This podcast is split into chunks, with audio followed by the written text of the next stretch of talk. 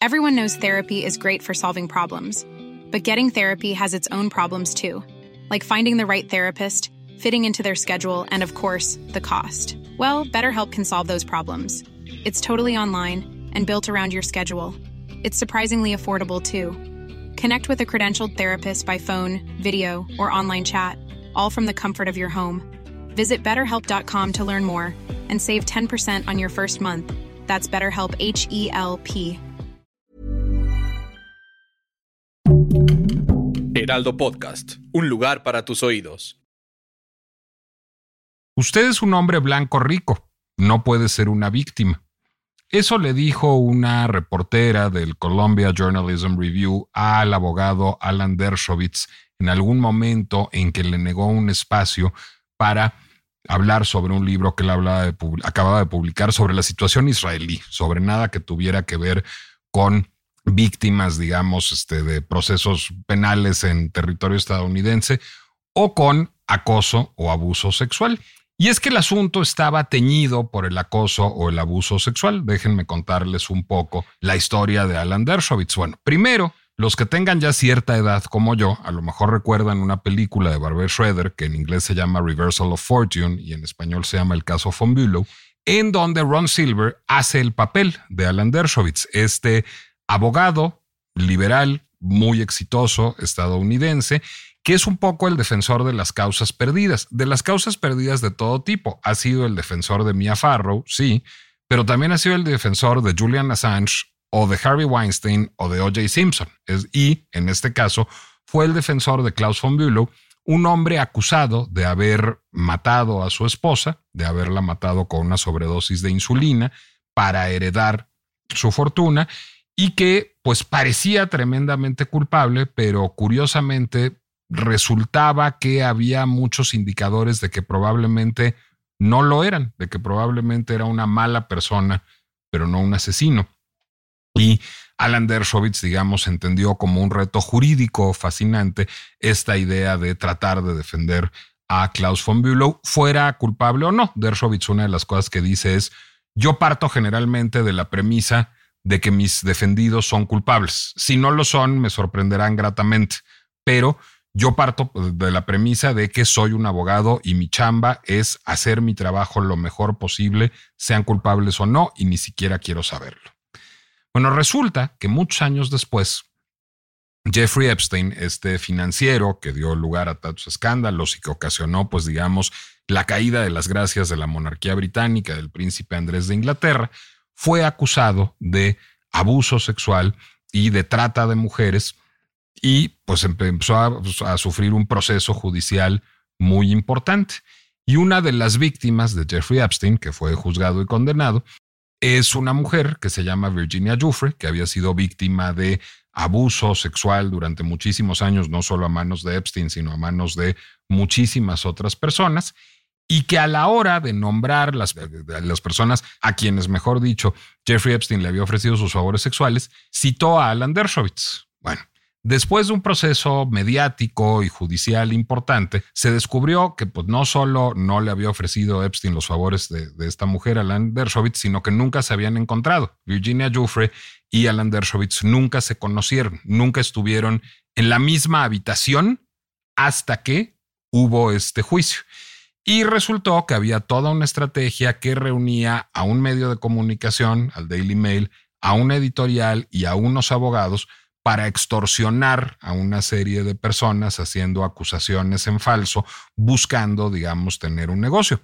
Esto no hace menos víctima a Virginia Giuffre. Virginia Giuffre fue víctima de abuso sexual por parte de Epstein y de otros, pero no hace menos víctima a Alan Dershowitz tampoco. Es decir, es un hombre que sin conocer siquiera a la persona que lo acusaba, sin haber nunca compartido el mismo espacio físico con ella, era acusado por esta persona de abuso sexual. Y es uno de los casos paradigmáticos, digamos, para hablar de el debido proceso y de la presunción de inocencia y de lo importante que son estos temas. Pero también es un caso importante, es una premisa importante, un antecedente para hablar de revictimización, de cómo de alguna manera el tener que probar su caso para una víctima de abuso sexual, pues le hace revivir todo el proceso de abuso y la suspicacia del sistema de impartición de justicia, de los medios de comunicación, de los jueces,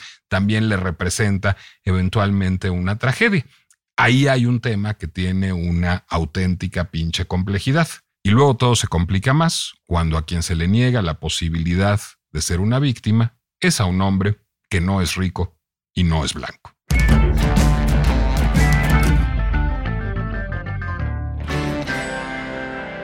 Soy Nicolás Alvarado y esto es La pinche complejidad, el espacio de El Heraldo Podcast que está dedicado a tomar problemas de por sí complejos y complejizarlos más y ver todas sus aristas contradictorias para a partir de ahí tener discusiones complejas y sacudir las ideas.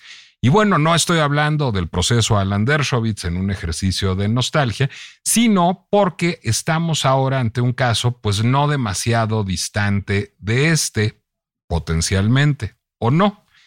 Hay una mujer que fue víctima de abuso, no de abuso sexual, pero sí de violencia de género, una mujer que se llama Elena Ríos, esta mujer que es saxofonista, que es oaxaqueña, fue pareja durante muchos años de un diputado priista, esa relación terminó mal y, esto es cosa juzgada, el diputado priista y su hijo contrataron a unos sicarios para tratar de desfigurarla con ácido, de arrojarle ácido a la cara. Es decir, esta mujer ha sido víctima de violencia de género, Elena Ríos.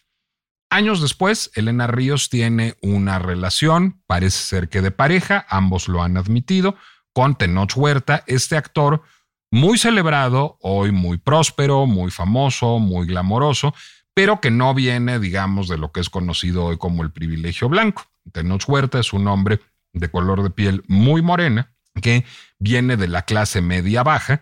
Y si estoy hablando de su piel, no es porque a mí me importe, sino porque a él le importa de manera muy sobresaliente. Tenoch Huerta ha fundado un colectivo que se llama Poder Prieto, que agrupa a distintos actores, modelos y otras figuras públicas de piel oscura para pugnar por su mejor representación en los medios de comunicación, en el cine, en el teatro, en la música, en la moda, argumentando que, pues digamos, las personas de piel blanca han cooptado las representaciones en las narrativas de estos campos y que las personas de piel morena o negra tienen el mismo derecho y una necesidad de resarcir, digamos, un desequilibrio histórico en su detrimento.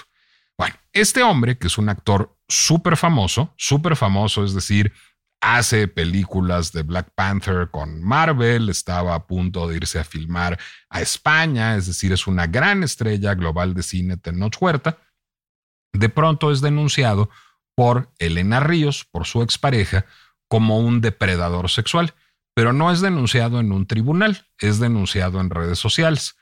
¿Por qué es denunciado en redes sociales? Porque originalmente hay un desaguisado entre Poder Prieto, este grupo de activismo que preside Tenoch Huerta, y Elena Ríos por los derechos de transmisión de un podcast, es decir, por algo que no tiene nada que ver ni con sexo, ni con género, ni con eh, origen étnico o racial, sino con unos derechos de transmisión de un podcast al que habían invitado a Elena Ríos. Están en desacuerdo. Poder Prieto dice que ellos no son los titulares de los derechos y no les toca pagarle. Ella dice que sí son los titulares de los derechos y les toca pagarle. Se arma un zipizape en Twitter y a partir de ese zipizape, Elena Ríos, Ríos dice, y además, Tenoch Huerta es un depredador sexual que alguna vez en un encuentro sexual conmigo se retiró el condón sin pedirme permiso y eso es constitutivo de delito en otros países y eso habla de él como alguien que ejerce violencia sexual contra mí. Tenoch Huerta sale a decir automáticamente, yo no soy culpable de violencia sexual contra ella, yo, soy un, yo no soy un depredador sexual, fuimos pareja durante algún tiempo y no estamos juntos ya, pero yo no le hice nada y eso es mentira. Otra vez, Tenoch Huerta hace esto en redes sociales y en ningún otro espacio. Y lo que sigue es que Netflix, que era la casa productora de la película que estaba por empezar a filmar Tenoch Huerta en España, una película importante, Fiesta en la Madriguera, basada en la novela de Juan Pablo Villalobos, dirigida por Manolo Caro, pues anuncie que Tenoch ha renunciado a protagonizar esta película y que se va a, a concentrar en limpiar su buen nombre. Mientras tanto, pues ya es, para decirlo en buen francés, un cagadero todo el asunto en redes sociales, porque insultos van e insultos vienen, no solo entre Elena Ríos y Poder Prieto, sino entre defensores de uno y otro actores que simplemente pues están intercambiando insultos, descalificaciones, amenazas, se vuelven a amenazar, se revictimiza en ese sentido a Elena Ríos diciéndole te vamos a arrojar ácido a la cara otra vez porque eres una mentirosa. Y bueno, pues lo que tenemos es un escándalo que alimenta el chisme, pero que habla yo diría que de una crisis importante de varias cosas. Yo diría que el sistema de impartición de justicia, esa es la más importante, es decir, Ninguno de los dos personajes está confiando en el sistema de impartición de justicia para dirimir sus diferencias y para que se haga justicia. Hay una crisis de la noción de debido proceso y de la noción de presunción de inocencia de manera muy, muy importante. Y hay una crisis del movimiento MeToo. Ya alguna vez dedicamos un podcast de la pinche complejidad a anticiparla. El caso Johnny Depp Amber Heard hizo que pues muchos viéramos que a lo mejor el discurso de yo sí te creo merecía ser complejizado y que las relaciones entre los seres humanos de cualquier género son generalmente más complejas que entre una víctima y un victimario. Y eso, digamos, problematizó y puso en crisis por primera vez al Me Y yo les confieso que a estas alturas estoy más confundido. Tengo muchas más preguntas que respuestas. Esas preguntas son sanas y me pareció útil compartirlas con alguien con quien me gusta mucho compartir preguntas y con quien me gusta mucho eludir certezas, que es mi querida amiga Maite Azuela. Maite es una mujer que ha trabajado mucho temas de derechos humanos, es politóloga, somos amigos hace muchísimos años y nos conocimos estudiando, pero además ha trabajado en la Comisión de Atención a Víctimas y ha escrito y pensado mucho estos temas, mucho los temas que tienen que ver con el debido proceso, con la presunción de inocencia, pero también con la violencia de género. Y me pareció que podía tener una visión pinchemente compleja de un asunto que es pinchemente complejo y te agradezco aquí, pues no sé si que vengas a iluminarnos o a confundirte con nosotros, Maite. No sé si has seguido el fenómeno o a confundirnos, Nicolás, que puede ser peor, ¿no? no, yo creo que será un ejercicio sano y creo que vale la pena tener la discusión y que no tener certezas hace que vayamos problematizando nuestro comportamiento como ciudadanos. Sí, la verdad es que me encanta el nombre de la pinche complejidad, porque desde que me mencionaste el título, la verdad es que sentí como se me apretaba el estómago, porque es un terreno súper lodoso y movedizo, eh, sobre todo en el contexto en el que estamos, y es en donde me quiero sentar, centrar en mi primera participación, Nico, porque, mira, tú lo dijiste, el caso paradigmático con el que arrancaste tiene esa cualidad, es paradigmático. Probablemente el caso de Elena y de sea también un caso paradigmático. Ahorita no podemos concluirlo, pero ojalá con el debido proceso podamos saber si lo es o si no lo es. ¿Con qué nos enfrentamos quienes no tenemos la información verídica eh, y la información de primera mano? Es decir, no somos ni ella ni él. Eh, no sabemos si esto sucedió o no sucedió pero tenemos a la mano un montón de información en redes sociales que suele ser desinformación y que suele convertirse más en un debate de externos, en donde no están implicados necesariamente ni la víctima ni el victimario, si este último fuera victimario y esta primera fuera la víctima, y no acabará siendo un caso similar al que nos mencionaste, en donde el victimario pues resultó también ser una víctima de calumnia, Nicolás. Y la verdad es que pues creo que nos enfrentamos a un contexto justamente complejo porque por un lado traemos una larguísima historia de violencia contra las mujeres que ha sido tardíamente atendida por las instituciones y por la sociedad. Entonces, creo que quizá esto es lo que haga que las víctimas recurran a las redes sociales como una herramienta para hacer justicia y decidan no recurrir a las instituciones legales y judiciales para, para llevar a cabo el debido proceso. No las justifico, es decir, eh, no creo que necesariamente sea la única vía para ejercer justicia, pero sí entiendo que en la mayoría de los casos, y me voy a referir todo el tiempo a la mayoría de los casos, porque como tú entiendo que hay varias excepciones, y terribles excepciones, ¿no? Y también quiero entrar en eso en una segunda oportunidad.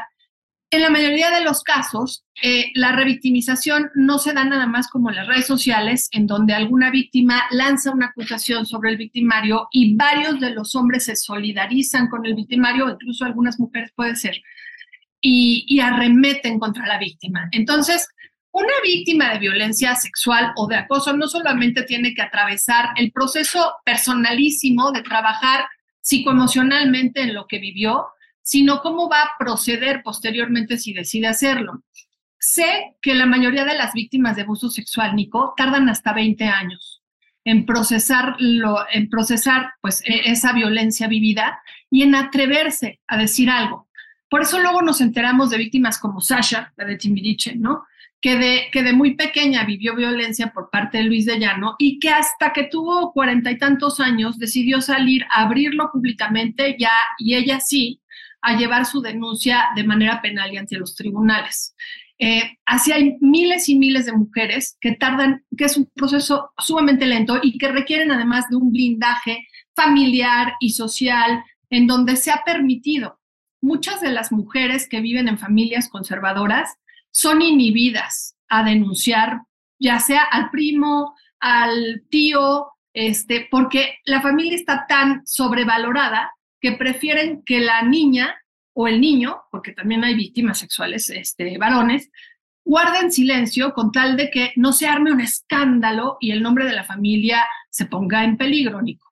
Entonces, bueno, después de este proceso que tiene que atravesar una víctima de violencia o de acoso sexual, una vez que decide hacerlo público, pues tiene que pensar muy bien cómo y dónde hacerlo público. A mí me tocó llevar un caso de varias mujeres que estuve publicando en el periódico Universal que habían sufrido acoso sexual por parte de un médico ortopedista. Suman ya más de 50 mujeres y muchas de ellas son de clase alta, con muchas posibilidades económicas para poder llevar a este hombre a la cárcel y ninguna se ha atrevido más que tres de ellas a llevarlo a, a tribunales y muy pocas a dar su nombre cuando la denuncia la hemos hecho pública en los medios de comunicación.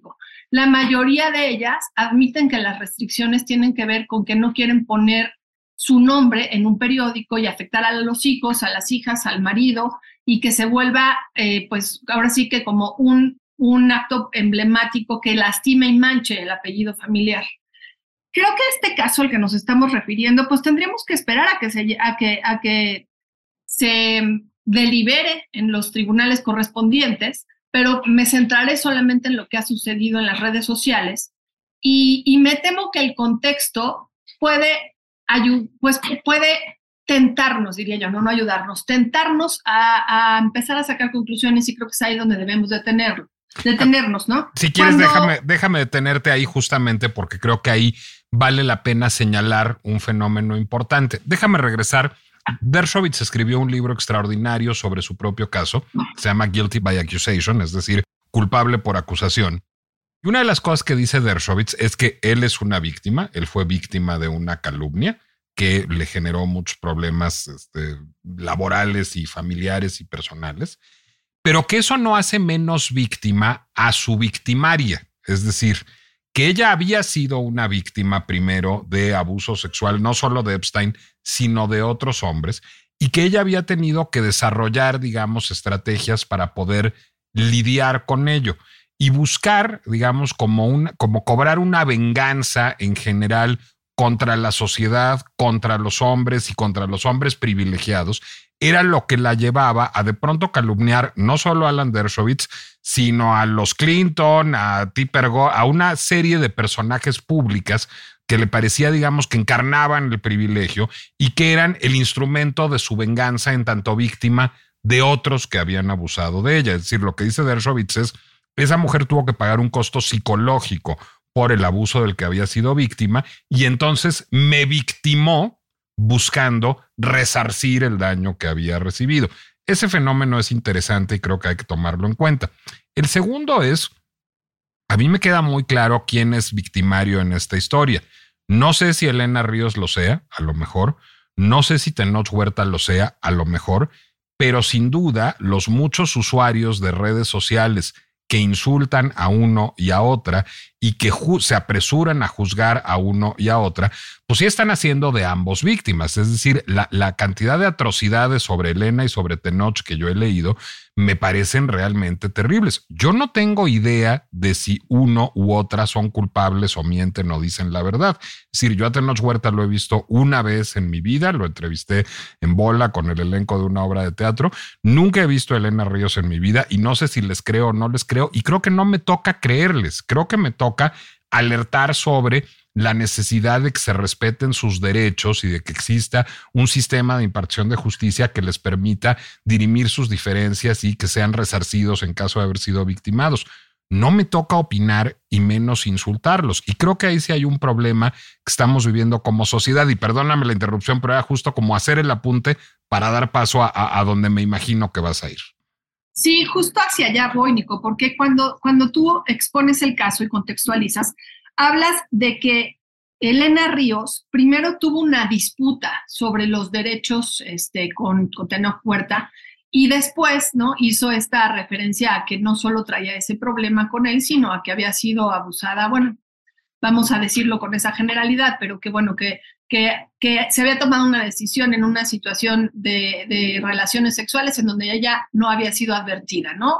En donde las decisiones tienen que ser siempre recíprocas y bilaterales, y aquí parece que fue una decisión unilateral. Creo que la reacción que ocasiona en redes, ¿no? Es totalmente natural, no significa que la justifique, pero si alguien está dispuesto a ventilar ciertas cosas en las redes sociales, creo que sabe perfectamente cuáles son las reacciones que puede ocasionar, para bien y para mal. Las redes sociales son un cuchillo de doble filo. Yo así las tomo, supongo que tú, Nico, también, y tú mismo, pues viviste esta aberrante cascada de insultos por expresar algo completamente personal y simple que no aludía ni atacaba a nadie, ¿no? Pero que fue interpretado en las redes sociales por muchos como si fuera racismo, como si fuera clasismo, y bueno, ahí te volviste víctima de esta avalancha en donde creo que eh, prevalece el anonimato en muchos de los casos, Nico.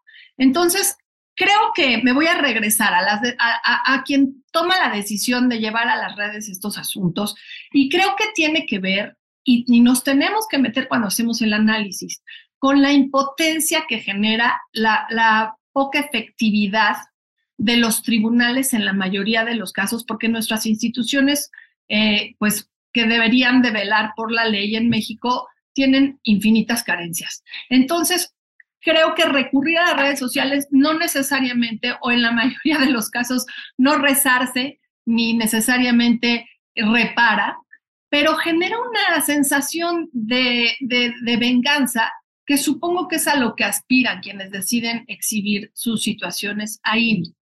Eh, lamentablemente, nada se puede controlar una vez que lo sueltas en las redes sociales. Puede escalar al grado en el que alguien a quien no se ha comprobado todavía de ser victimario, se le acuse, se le señale, se le etiquete para siempre. O sea, creo que aquí sí es muy delicado que si Tenoch Huerta resultara inocente, eh, durante Spring is my favorite time to start a new workout routine. With the weather warming up, it feels easier to get into the rhythm of things. Whether you have 20 minutes or an hour for a Pilates class or outdoor guided walk, Peloton has everything you need to help you get going. Get a head start on summer with Peloton at onepeloton.com. Muchos años le va a costar muchísimo trabajo limpiar su imagen, como ahora él lo dice, se retiró de la película para limpiar su imagen. Probablemente él denuncie a Elena Ríos por calumnia, ¿no? Pero el, hecho de que en su denuncia él fuera declarado inocente difícilmente le va a ayudar a reparar la imagen que ya fue completamente abatida en las redes sociales. Déjame darte un momento para hacerte una pregunta. Digo, es, es para que tu bola de cristal, porque igual que yo no vas a saber, pero en tu experiencia trabajando con víctimas, a lo mejor tienes una hipótesis de por qué ninguno de los dos ha acudido al sistema de impartición de justicia. Es decir, es un juicio en el que el jurado estamos siendo todos, la sociedad, y en donde ellos están exponiendo, pues digamos, más sus argumentos que sus pruebas, porque ninguno de los dos ha expuesto ninguna, en Twitter. Es decir, pues es, es, es un pleito de barrio que está sucediendo en Twitter y en donde todos estamos este, aplaudiendo y gritando alrededor. ¿por qué? Es decir, ¿por qué la reacción inmediata de una presunta víctima como Elena Ríos no es ir a los tribunales y decir, el señor abusó sexualmente de mí? ¿Y por qué la reacción de otra presunta víctima que es Tenoch Huerta no es ir a los tribunales y decir, la señora me está calumniando? ¿En qué momento falla a tal punto el sistema de impartición de justicia que el nuevo tribunal se vuelve Twitter? Creo que es proporcionalmente atractivo, porque fíjate, en, las redes sociales la satisfacción es inmediata.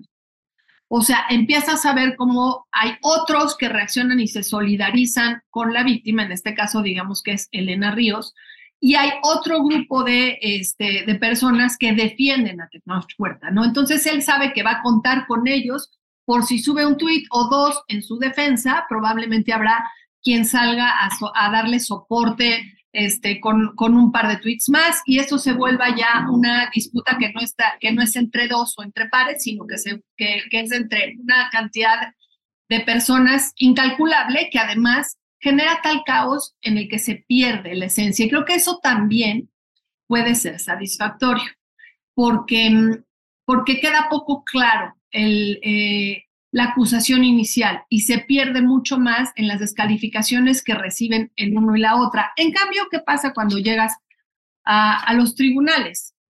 Pues no hay una satisfacción inmediata. Lo primero que con lo que te topas es con la frustración inmediata. Es decir, tienes que, que recurrir a un abogado, eso te requiere, si no lo haces de oficio, pues de una paga considerable, ¿no? Ya requiere un costo económico y por otro lado los tiempos en los tribunales, Nicolás, son, eh, pueden pasar años sin que, sin que se resuelva o se dirima una disputa como esta. Creo que ellos saben que es así, por un lado, y por otro lado saben que se van a enfrentar a la corrupción, ¿no? Tú me dices, oye, ¿qué experiencia tienes en la Comisión Nacional de Atención a Víctimas? Pues la verdad es que hay, me tocó lidiar con víctimas, claro, víctimas de eh, que, a las que les habían desaparecido, a hijas, a hijos, a las que habían torturado, víctimas de delitos del fuero federal, que son de, los delitos más dolorosos, más terribles y más difíciles de reparar. El nivel de rabia de esas víctimas, a quienes a mí me tocó atender después de tres, cuatro, cinco años que tenían este, sus casos en la asesoría jurídica de la comisión, eran incalculables. Y yo estaba en el área de comunicación social y justamente me di cuenta, sin recurrir a las redes, que si contábamos sus historias, ellas sentían algún tipo de reparación. Si esas historias se contaban bien, se hacían públicas, se, trataban con el cuidado suficiente para que no fueran revictimizadas, eh, no necesariamente sabían que, que la justicia se había hecho, pero sentían algún tipo de consuelo. Y creo que el ejemplo que tú pones a mí me parece de una este, extrema, eh, pues, ¿qué te diría yo? Pues como consideración o compasión, incluso recurrir, recurriría a la palabra compasión, porque aquí el victimario reconoce que su víctima tiene ya una historia de abusos tal que la lleva a generalizar en términos de que no solo ha sido víctima de uno, dos o tres hombres, sino de una clase ¿no? O de un grupo social determinado y por eso recurre a hacer estas denuncias injustificadas desde mi punto de vista. Pero él reconoce este dolor profundo y de alguna manera lo hace público. La verdad es que ese caso yo no lo conocía, pero, pero la manera compasiva en la que reacciona al comprender por qué la víctima está acusando de esta manera deliberada, este, me parece muy, muy compasivo. Te voy a decir que eh, digamos, el tema me, me, interesa particularmente, si citaste, digamos, el haber sido yo mismo víctima de un linchamiento digital, porque me permite observar otro comportamiento que sucede en redes y que quedó evidenciado también con el caso de Johnny Depp y Amber Heard. Cuando tú hablabas de yo publico un artículo que es no leído o mal leído y eso da lugar a un linchamiento digital, pero nos falta, digamos, una parte que Ana María Buenaga analiza bien en su libro Linchamientos Digitales, que es, yo estaba metido en una situación política complicada y el país estaba metido en una situación política complicada. Es decir, yo trabajaba en un lugar en donde había muchas personas que estaban opuestas a que yo trabajara, que era la UNAM, en donde yo no fui bien recibido por distintos grupos. Y por otra parte, ese día venía Donald Trump como candidato presidencial a México y había interés en el gobierno federal por hacer lo que en mercadotecnia digital se llama un reverse SEO, un reverse search engine optimization, para que pesara menos en los trending topics la nota de Trump y pesaran más otras notas. Y ahí empezaron a pasar una serie de cosas raras, digamos, en Twitter, en donde entraron lo que ostensiblemente eran granjas de bots. Bueno, ¿qué, ¿cómo funciona una granja de bots? Que eso es importante. Lo que hace una granja de bots es desatar un tren del mame. Es decir, si yo empiezo a tener interacciones pagadas que dicen Nicolás Alvarado es racista, clasista, homófobo y malvado, entonces más gente se va a animar a hablar de Nicolás Alvarado y eso va a generar, digamos, lo que se conoce en el mundo digital, un tren del mame.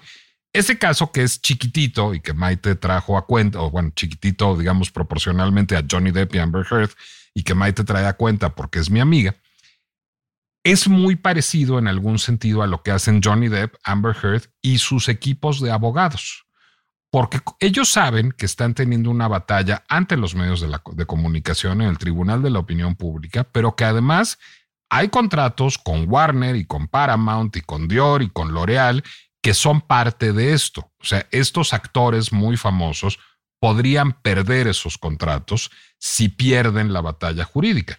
Y entonces lo que hacen los equipos jurídicos es contratar granjas de bots que insulten al adversario y que refuercen al defendido, digamos, por esa parte del equipo legal para tratar de ganar la batalla de la opinión pública.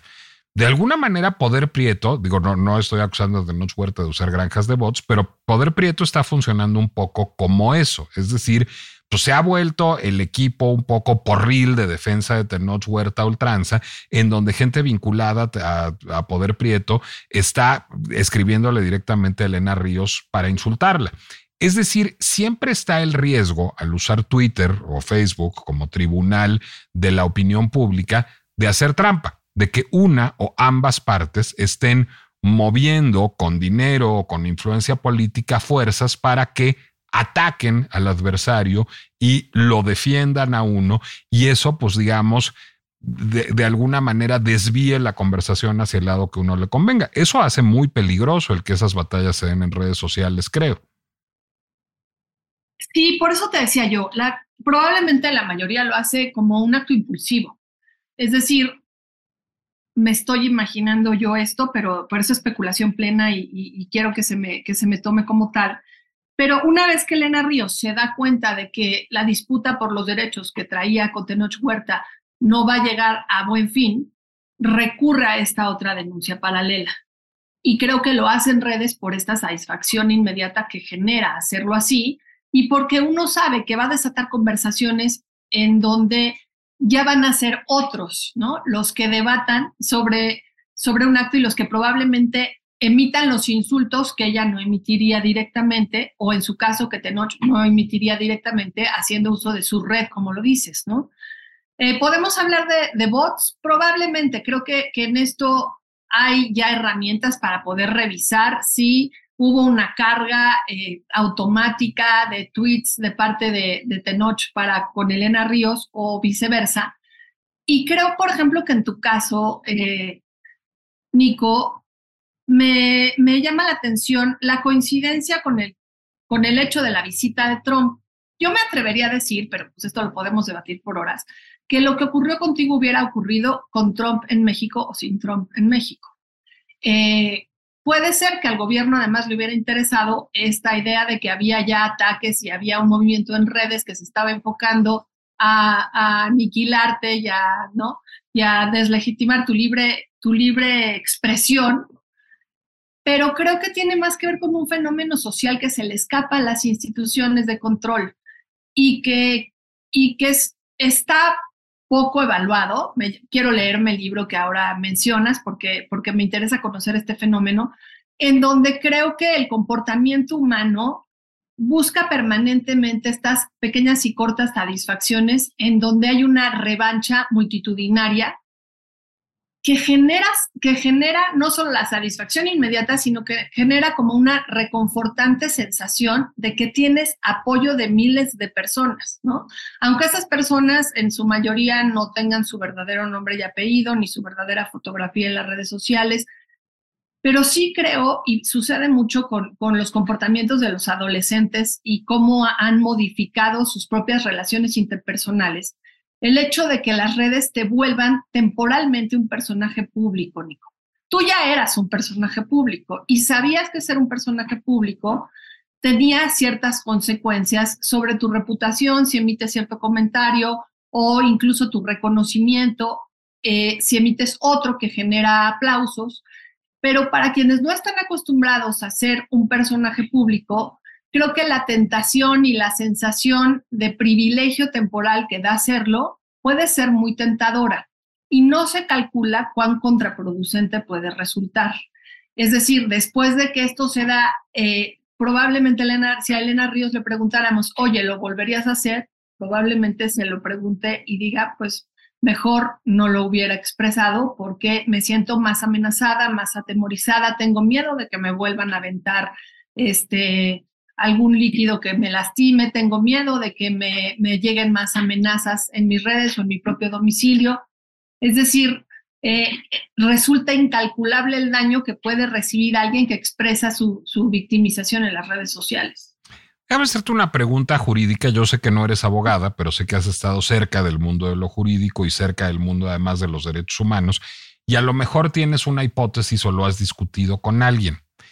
¿No se deberían de perseguir las acusaciones de delitos sexuales de oficio? Es decir, eso no resolvería parte del asunto. Si de pronto Elena Ríos dice, Tenot Huerta abusó sexualmente de mí, se persiga de oficio, ¿no sería eso benéfico para ambas partes? ¿No le garantizaría también el, debido proceso y la presunción de inocencia al presunto victimario que quizás no lo sea? Pues mira, hoy en día no es así, o sea, no, no es este, no es, no se persigue de oficio. O sea, hoy en día tienes que recurrir a una denuncia expresa lo cual entiendo, como tú lo ves, que, que, dificulta la decisión de la víctima de acudir, porque además el proceso que el MP sigue para este tipo de denuncias suele ser revictimizante. Incluso en abusos de menores, que son casos que también he seguido de cerca, Nico, a las niñas y a los niños los someten a pruebas con médicos, aunque hayan pasado años del abuso sexual, si una niñita fue a los tres años y, su madre decide hacer la denuncia ante el MP a los cinco años, a la niña la auscultan como si esa auscultación pudiera arrojar alguna información útil. Entonces también las víctimas no se animan a, ejecutar estas denuncias porque saben que se van a someter a esto. Y creo que no se hace, y aquí iríamos este, a, la línea desde donde arrancamos, porque también hay casos excepcionales en donde no necesariamente el acusado eh, resulta culpable, Nico. Y, perseguir el caso de oficio daría la posibilidad de que haya un exceso de persecución, que sea una persecución más política que jurídica. ¿Qué se puede hacer? Y te lo pregunto además desde alguien que conoce bien el mundo de las organizaciones de la sociedad civil que se dedican a la defensa de los derechos humanos. De hecho, a partir de tu trabajo, tú escribiste una novela que se llama Cafeína, que justamente habla del abuso infantil y que escribiste, según entiendo, bajo forma de novela porque no querías revictimizar a nadie, no querías utilizar el caso de nadie para ponerlo en la palestra, sino hablar de una situación y denunciar más, digamos, un, una, una manera de proceder de la ciudadanía y de las autoridades más que casos específicos. Pero digamos, tú que conoces ese universo, ¿qué sí debería cambiar para que haya, pues, quieres que te diga, menos sufrimiento que el que están enfrentando probablemente tanto Elena Ríos como Tenoch Huerta, como tantos hombres y tantas mujeres, y menos daño profesional, familiar, sexual, personal, que el que estamos viviendo hoy? ¿Hay algo que podría cambiar en la legislación o en el desarrollo institucional o en las políticas públicas para que fuera menos adversa esta situación? Yo creo que sí hay algo que, puede cambiar. Eh, sería muy lento, pero habría que apostarle, Nico, a que hubiera prácticas de dignificación y de atención en donde no se revictimice, en este caso a las mujeres, cuando hagan denuncio de abuso sexual Creo que ahí los ministerios públicos requieren de una capacitación muy profunda. Hay organizaciones de la sociedad civil que ya la ofrecen. Sin embargo, pues nos vamos quedando cortos, ¿no? Mientras no sea algo que esté plenamente legislado o plenamente autorizado en el área administrativa de los MPs, pues difícilmente se lleva a cabo de manera ordinaria. Em, yo lo que creo que es en donde podemos eh, impulsar y trabajar es en, ir rompiendo y tirando la desinformación. Y desafortunadamente los casos como el de Elena Ríos y Tenoch Huerta lo que generan es una avalancha de desinformación y de mal uso de casos que, insisto, este puede ser emblemático, a ver si luego nos reencontramos ya con el resultado y, y podemos emitir opiniones con más certezas, pero, pero lo que arrojan es esta necesidad abrupta de hacer justicia de propia mano, porque si te das cuenta y tú lo viviste como lo está viviendo Tenoch Huerta, ¿no? alguien a quien se le acusa de, eh, de racista o de abuso sexual o de, incluso te das cuenta de la diferencia de, de los, si, si quieres, podemos llamar a uno delito y a otro, este, pues algún tipo de conducta, ¿no? Pero una conducta que se, que se calificó de clasista y de racista recibió el mismo castigo que una conducta de abuso sexual. Es decir, no hay proporcionalidad con el castigo, Nico, cuando se trata de una reacción social. Resulta que tienen las instituciones tanto temor de las reacciones que les puedan y el costo que les pueda generar en redes sociales, que normalmente, y ha pasado en muchos casos incluso en organizaciones de la sociedad civil, donde hay supuestos a, supuestas acusaciones de, abuso o de acoso sexual en redes sociales y lo que deciden es despedir a la, a la persona que está siendo acusada sin verificar si esa acusación realmente responde a la realidad. Eh, a mí me preocupa mucho la desproporcionalidad con la que se están midiendo eh, los castigos, porque, porque además creo que lo que van a hacer al final de esta historia es banalizar aún más la violencia y el abuso y el acoso sexual. Si es lo mismo que una persona chule a alguien en la calle con alguna frase incómoda, a que alguien viole a una mujer y por esto se le despida del trabajo, no nos queda ningún rango diferenciador de la conducta o del delito. Y, creo que es ahí donde deberíamos de trabajar, en una cultura que, que apele a la proporcionalidad del castigo y que apele sobre todo a la verdad, que esta verdad sea más expedita y para ello sí se requiere recurrir a instituciones judiciales y que, y que pues la proporcionalidad del castigo no sea, primero que el castigo no sea inmediato y abrupto, este, yo creo que se puede, si acaso, suspender temporalmente a la persona si eso le genera a la institución algún tipo de tranquilidad por los ataques en las redes sociales, pero no despedirla, ¿no? Sucede mucho en universidades con profesores también. Este, cuando, el, cuando el castigo es el mismo, sea una conducta o sea un delito, y, y, sin que haya si, siquiera una sola prueba que lo justifique, creo que lo que sucede es que ya da lo mismo, ¿no? Y lo que, lo que buscamos las mujeres, y supongo que los hombres que acompañan esta causa contra la violencia, es pues que, que haya consecuencias, de manera que se inhiba la conducta y se inhibe el delito. Mientras la desproporcionalidad sea tal, difícilmente la vamos a inhibir. Y yo creo que parte de eso también es no hacernos cómplices nosotros de esa desproporcionalidad. Y, hay un dicho en francés que es hay que darle la vuelta a la lengua siete veces eh, adentro de la boca antes de hablar. Y a veces nos falta eso en las redes sociales. A veces no nos detenemos a decir, pues, ¿qué pasó entre Elena Ríos y Tenoch Huerta? No sé, no, no tengo elementos para saberlo y no estoy aportando nada, sino estoy potencialmente lacerando a una persona inocente, sea él, sea ella o sea ambos, haciendo un comentario frívolo que lo único que hace es banalizar o la violencia de género o el abuso sexual o cualquier conducta lesiva que existe, digamos, si no en este caso, sí en muchos otros en nuestro país y en otros países, ¿no? Le das en la clave, Nico, porque creo que a veces el cambio empieza por uno mismo, ¿no? Nos ponemos a pensar en las instituciones y sí, requerimos más expertos en estos temas dentro de las instituciones, nos podemos a pensar eh, también en aquellos espacios en donde la persona labora, ¿no? El, el, supuesto victimario labora y entonces cómo deben de reaccionar, pero hay que pensar en nosotros y en las redes y cómo reaccionamos. Yo la verdad es que lo pensé poco y estaba en otros asuntos, pero decidí no tocar, no abordar el tema ni darle retweet a nada que tuviera que ver con el tema de Elena Ríos y de Tenoch Huerta, porque no tenía claridad de lo que estaba pasando y porque es resbaloso y porque creo que podemos ser injustos y revictimizar y, y muchas veces darle vuelo a algo con el desconocimiento total de lo que realmente sucedió. Maite Azuela, en don, bueno, lo primero que te quiero preguntar es, ¿por qué editorial está publicada Cafeína? Está publicada por MC, que es un grupo de Planeta, Editorial Planeta, y ahorita la pueden encontrar todavía en algunas librerías. También está para algunos que son flojillos en leer, pero les gusta escuchar, como nos están escuchando aquí en tu podcast, este Nico, en audiolibro en Amazon, entonces pues a mí me encantaría que la leyeran, que me comenten y en su caso que la escucharan, pero creo que bueno, no hay, no hay como el placer de ir pasando las páginas de un libro. ¿Y en dónde te podemos encontrar en redes sociales y en dónde te podemos leer?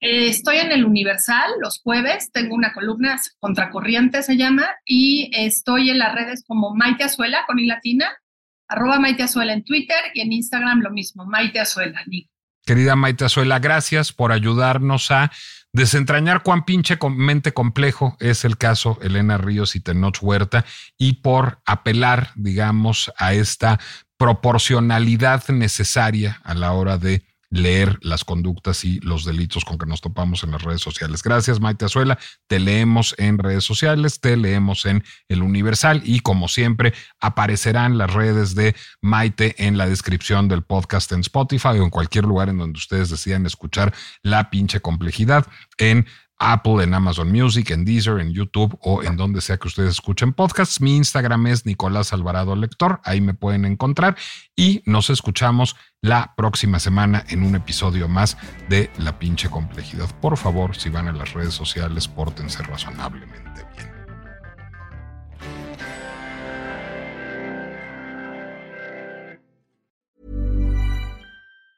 If you thought the only way to get a more defined jawline with natural looking results was through surgery, think again. Juvederm Volux XC is a non surgical injectable gel filler that improves moderate to severe loss of jawline definition and can help you achieve natural looking results with little downtime. Even better, this improved definition lasts up to one year with optimal treatment. No maintenance required. Improve jawline definition for a smooth, sculpted look with Juvederm Volux XC. For important safety information and to find a licensed specialist, visit juvederm.com. That's J U V E D E R M.com. Not for people with severe allergic reactions, allergies to lidocaine, or the proteins used in Juvederm. Common side effects include injection site redness, swelling, pain, tenderness, firmness, lumps, bumps, bruising, discoloration, or itching. There's a risk of unintentional injection into a blood vessel, which can cause vision abnormalities, blindness, stroke, temporary scabs, or scarring. Talk to a licensed specialist to find out if it's right for you.